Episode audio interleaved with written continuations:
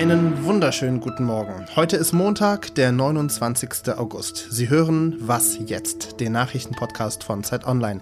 Mit mir, Roland Jodin. Neue Woche, neues Glück. Das gilt auch für die zehn Verhandlungen über ein neues Atomabkommen zwischen dem Westen und dem Iran.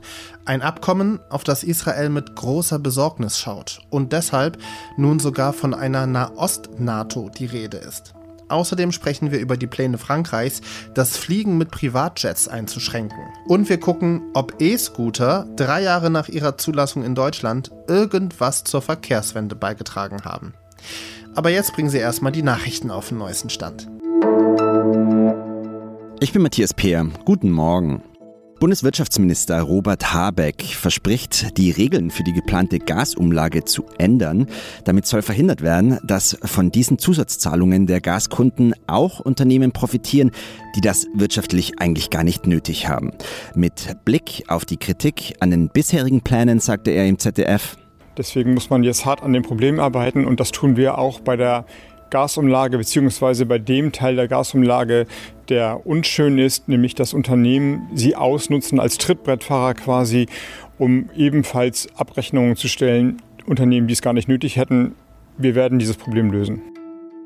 Die ukrainische Stadt Enerhoda in der Nähe des russisch besetzten Atomkraftwerks Saporischia ist von mehreren Geschossen getroffen worden. Russland und die Ukraine haben sich gegenseitig für den Artilleriebeschuss verantwortlich gemacht. Von beiden Seiten sind Videos veröffentlicht worden, in denen viele brennende Autos zu sehen sind. Nach russischen Angaben hat es mehrere Verletzte gegeben. Bundeskanzler Olaf Scholz will heute in einer Rede in Prag über die Auswirkungen des Ukraine-Kriegs auf die Europäische Union sprechen. Redaktionsschluss für diesen Podcast ist 5 Uhr.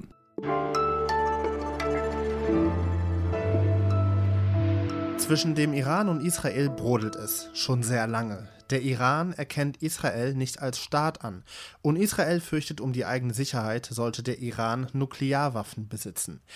Da der Westen gerade mit dem Iran über ein neues Atomabkommen verhandelt, ist Israels Angst jetzt wieder akut geworden. Gibt es deswegen vielleicht bald eine Nahost-NATO? Das kann Steffi Henschke beantworten. Sie berichtet regelmäßig für Zeit Online aus Israel. Hi Steffi. Hallo Roland. Vor was genau hat denn Israel Angst? Ja, du hast es gerade schon erwähnt. Es ist die grundsätzliche Angst vor einem Angriff durch den Iran, ähm, Stichwort Atombombe. Es geht aber auch um eine Angst vor der Stärkung äh, des Irans. Äh, Yair Lapid, der Ministerpräsident Israels, hat vergangene Woche noch zu dem Abkommen äh, gesagt, es sei ein äh, ganz schlechter Deal. Ähm, denn mit, dem, mit der Wiederbelebung des Abkommens würden ja auch Sanktionserleichterungen einhergehen und äh, Israel befürchtet, dass Milliarden von Dollar wieder in den Iran äh, fließen der dann damit, das ist die Angst Israels, äh, palästinensische Terrorgruppen sponsert, äh, Terrorgruppen wie den Islamic Dschihad, der erst vor wenigen Wochen ähm, Raketen aus Gaza auf Israel geschossen hat und als reiner Proxy ähm, des Irans gilt. Der Iran sagt, dass ihr Nuklearprogramm nur auf zivile Zwecke ausgerichtet sei, aber Israel bereitet sich schon jetzt auf eine mögliche Eskalation vor. Wie bereitet sich denn Israel vor?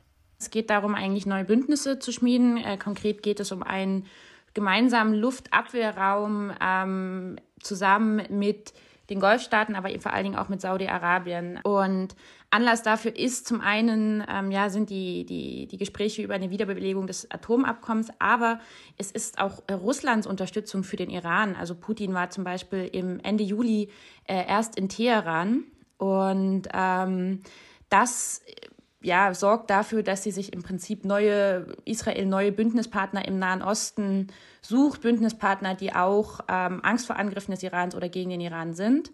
Und ähm, konkret bereiten sie sich auch dadurch vor, dass sie ja neue Waffensysteme entwickeln. Ähm, zum Beispiel gibt es äh, Iron Beam, das ist ein Luftabwehrsystem, das ist ein Laser, auf Laser basiertes Abwehrsystem, mit dem ähm, Raketen zum Beispiel abgeschossen werden können, in dem Moment, in dem sie gestartet werden. Ist das diese Nahost-NATO, von der jetzt die Rede ist, Israel mit Bündnispartnern wie Saudi-Arabien?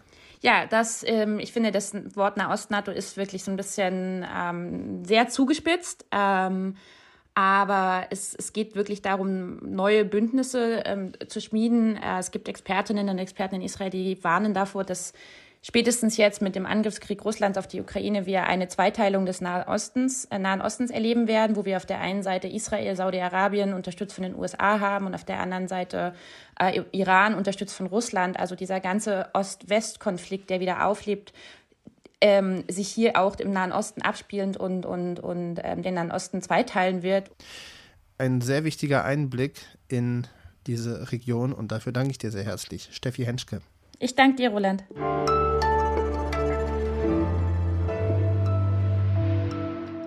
Und sonst so? Drei Jahre rollen sie schon durch deutsche Innenstädte. E-Scooter. Die Hoffnung war, wenn Menschen für kleine Strecken das Auto stehen lassen und lieber so einen E-Roller nehmen, dann entlastet das den Verkehr und schon die Umwelt. Ich nutze regelmäßig E-Roller und kann nur sagen, Bullshit. Wenn ich E-Roller nutze, dann um den zehnminütigen Fußweg von mir zu Hause bis zum S-Bahnhof abzukürzen. Außerdem stehen die Roller doch eh meist in Innenstädten, also an einem Ort, wo man auch ohne Auto hinkommt. Das Osloer Institut für Verkehrsökonomie in Norwegen hat schon 2020 erforscht, dass E-Scooter nur in 8% der Fälle das Auto ersetzen, aber in 60% der Fälle das zu Fuß gehen ersetzen. Und ganz frisch erforscht, jedes Jahr gibt es tausende Unfälle mit E-Scootern. Das heißt, E-Scooter schonen nicht die Umwelt, sondern helfen mir, faul zu werden und mir die Knochen zu brechen.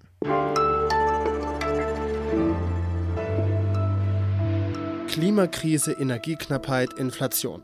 Für die meisten bedeutet das Sparen und Verzichten. Wie sieht es aber bei den Reichen und den Wohlhabenden aus? Frankreich zum Beispiel, die wollen jetzt das Fliegen von Privatjets regulieren und sich dafür auch in Europa stark machen. Annika Jörres, Zeit Online Frankreich-Korrespondentin. Was hat denn die französische Regierung genau vor? Ja, das war tatsächlich eines der ersten Projekte, das sie jetzt nach der Sommerpause angekündigt hat. Und zwar äh, genau den Gebrauch von Jet, äh, von diesen Privatjets einzuschränken oder vielleicht sogar ganz zu verbieten. Wie das genau aussehen kann, hat sie noch nicht verraten, aber es ist ganz klar, dass im Moment die Debatte in Frankreich sich häufig um diese Jets dreht, seitdem nämlich so ein paar Social-Media-Accounts auf äh, Twitter oder Facebook beispielsweise ähm, ja, diese, diese Flugbewegung verfolgt haben. Da gibt es so Tools für und da konnte man zum Beispiel sehen, dass der Milliardär Bernard Arnault, der ist Besitzer von Champagnerfirmen und Christian Dior beispielsweise, dass der so am Tag fünf, sechs, sieben Mal durch die Gegend jettet. Und das ist natürlich in der Klimakrise und auch in der allgemeinen Stimmung, dass jetzt gespart werden muss, ist das natürlich äh, ja ein heikles Thema, nenne ich das mal. Und ähm, darauf hat die französische Regierung jetzt äh, reagiert und gesagt, okay, wir müssen alles sparen vielleicht fangen wir auch mal jetzt ganz oben an. Was ist denn der praktische Nutzen von dieser Regulierung von Privatjets? Kann man da wirklich CO2 einsparen? Kann man Geld sparen, das dann vielleicht anderen Menschen zugutekommt?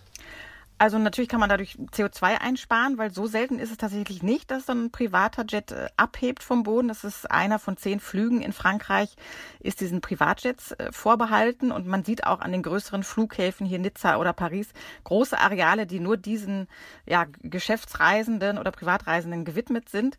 Also es ist nicht so klein, wie man vielleicht vermuten könnte, neben dem öffentlichen äh, Flugverkehr, nenne ich den mal.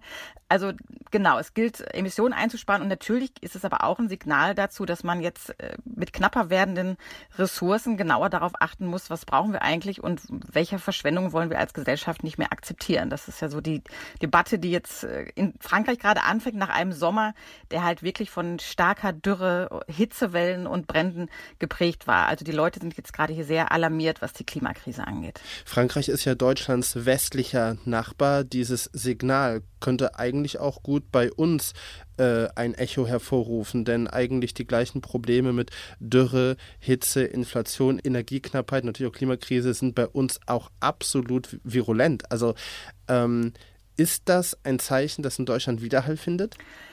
Ich könnte mir vorstellen, dass die Debatte in Deutschland auch nochmal äh, anfängt, wenn man sich dessen bewusst wird, wie viel da tatsächlich Emissionen eingespart werden können und wenn Frankreich tatsächlich nach Brüssel geht und da ja dann darum wirbt, dass es eine europaweite Regelung auch gibt.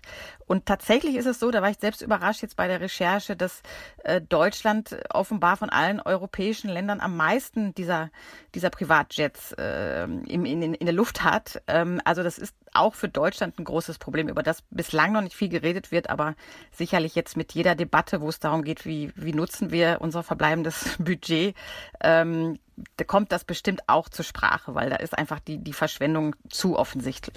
Dann bin ich mal gespannt, ob Deutschland in der EU-Kommission und im Europäischen Rat den französischen Vorstoß blockiert oder mitträgt. Und ich wette, dass wir dann wieder miteinander sprechen. Annika Joris, danke dir. Sehr gerne.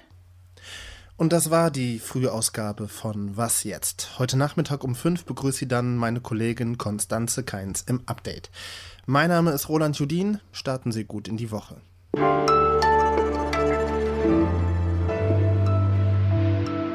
Nur noch fünf Tage, dann ist wieder Wochenende. Naja, das ist ein ausgelutschter Joke.